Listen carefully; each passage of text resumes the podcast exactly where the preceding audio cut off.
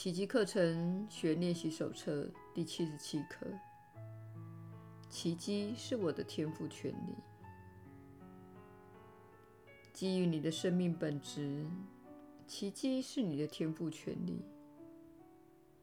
基于上主的存在本质，你必会领受奇迹。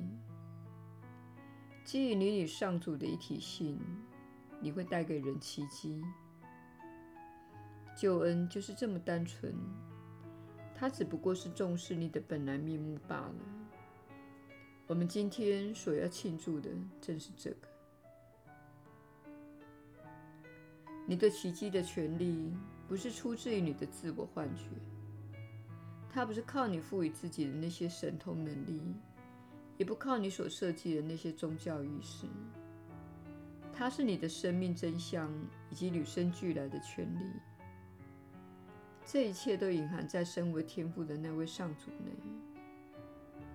你的权利在受造之际即已获得上主天律的保证。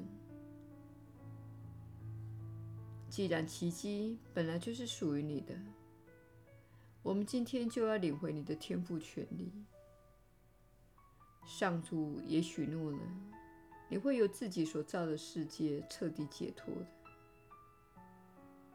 他还向你保证，天国就在你内，永远不会失落。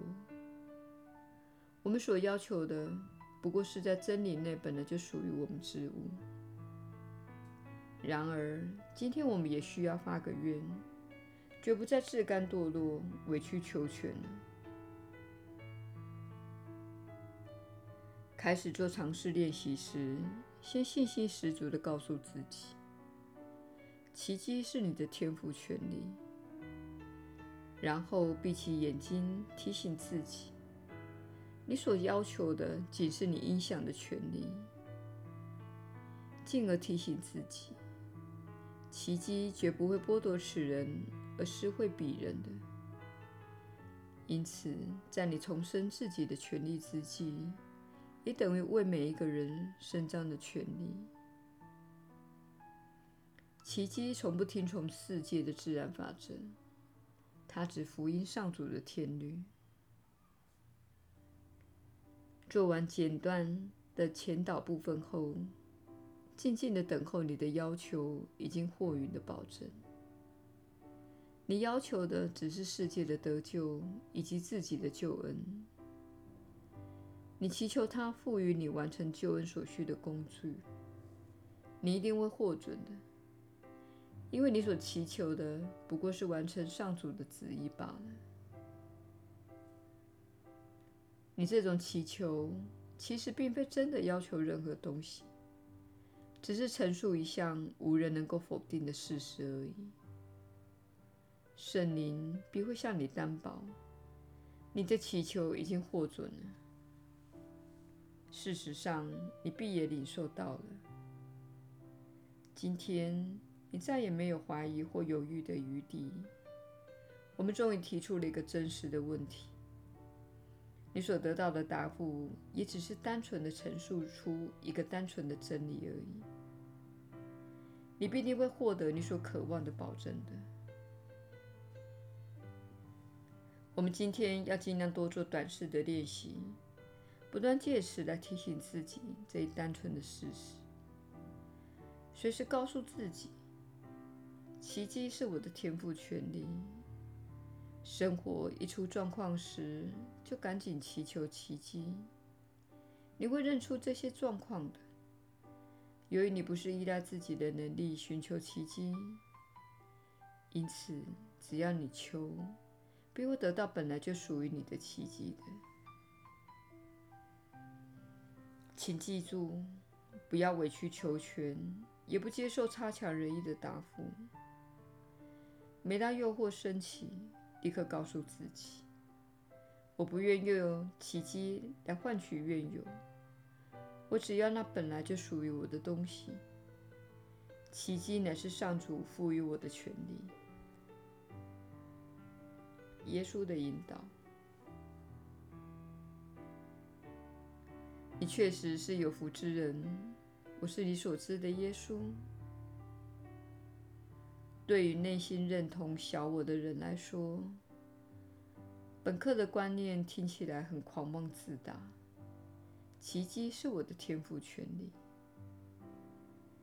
在世间的教育中，你被教导你是渺小的、脆弱的、不值得的这种观念，因此，身处现代世界的许多人对自己充满了厌恶及自我憎恨。你不相信有什么真的是自己的天赋权利。你看到自己在残害身体，或是用念头攻击自己。而你必须从这样的表现中了解到，你不认为自己拥有奇迹这项天赋权利。因此，这一刻的观念可能会让小我很不高兴，也可能让你想到过去学到的一些观念，像是你不该以自己为荣，或你不应该爱自己。这是一些宗教。在许多人身上造成的伤害。他们教导你天生就是罪人，不配得到上主的爱。你很糟糕，世界上所有的罪孽都是你的错。当然，从某种层次来看，我们会说，此处的一切妄造乃是出自于所有的人。但是针对妄造导致事物脱离正轨的事实，并没有所谓道德上的邪恶。你确实配得上拥有奇迹，因为你的本质是爱，你是由爱所造，且是为了爱而受造。你只是正在回归这个真相而已。许多年前，我仍在世间之时。奇迹是我能治愈病患的原因，这是我能够让人们恢复其本来状态的原因。你看，我其实并非真的做了什么，我仅仅是移除人们心中非真的观念。疗愈仅仅是移除阻碍人们感受爱的临在的障碍。一旦意识到自己的本然真相，并开始将自己当成神圣的生命，你就不会蓄意攻击上主。意思是，你绝不会蓄意的亵渎神圣。但是，当你糟糕的对待自己，你确实会这么做。因此，请了解到，你本来就该拥有爱，也本该受到仁慈及温柔的对待。而且，你有能力做很多事。我是你所知的耶稣。我们明天再会。